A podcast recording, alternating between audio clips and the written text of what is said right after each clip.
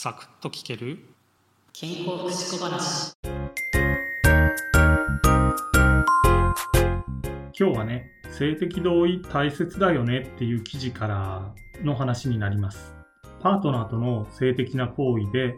互いの意思をね、確認する性的同意。これは大事ですよねっていうことを、えー、言われたり注目されたりしているんですけど、とは言っても、性のことってね、タブーされがちじゃないですか。こういったことについてね、広島県内の学生4人に若い世代のリアルな思いっていうのをね、座談会で語ってもらいましたっていう記事なんですね。で、この話の中で、性の話っていうのは友達とはね、話したりするけど、家族の間ではね、結構タブーな話題だったっていうこととか、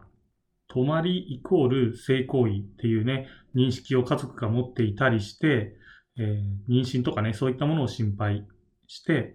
お泊まりとかはやめてよっていうふうにね、言っていたっていうことなんですけど、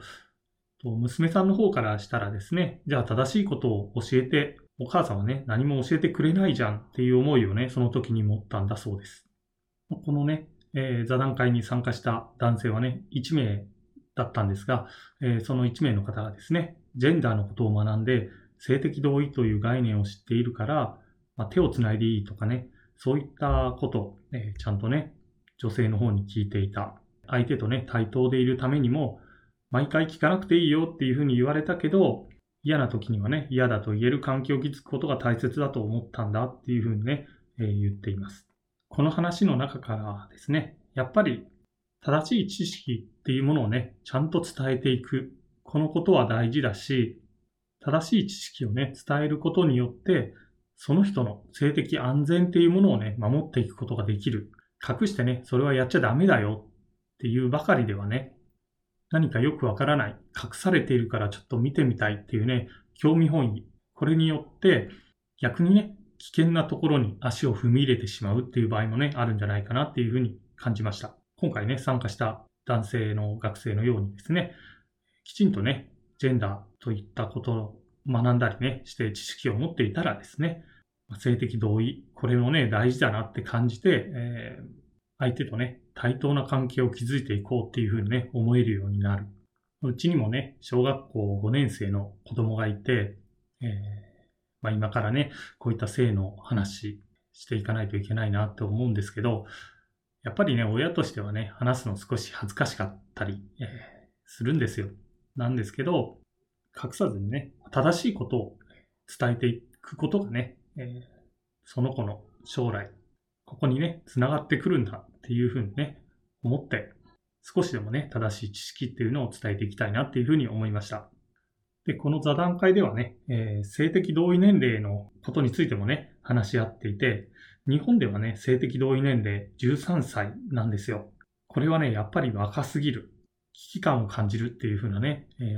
話が出ていました。諸外国にね、右習いがいいのかどうなのか、そこはね、また別の議論になってくるのかなと思うんですけど、同意年齢をね、13歳とするのであればね、やっぱりそれまでに正しい知識っていうものをね、えー、教えていかないといけないんじゃないかなっていうふうに思うんですね。なんですけど、やっぱりね、今の教育ではですね、やっぱ性の話っていうのはね、比較的タブー視されていたりとか、表面的なことしかね、教育されなかったり、そういったことありますよね。なんですけど、社会にはね、いろいろな性の情報というものがね、溢れていて、比較的ね、簡単に手に入れることができる。そこでね、えー、正しい知識がないとですね、その誤った、誤ったって言ったらまたちょっと語弊があるかもしれないんですけど、えー、社会に溢れているね、情報っていうものにね、振り回されてしまって、えー、誤った行動をとってしまうっていうね、場合も起きてくるんじゃないかなっていうふうに思うんです。家庭とね、学校が協力しながら、第二次成長をね、迎えようとする若い人たちにね、正しい性の知識っていうものをどのように身につけていってもらうか、えー、そのことをね、考えていかないといけないのかな、なんてことをね、思いました。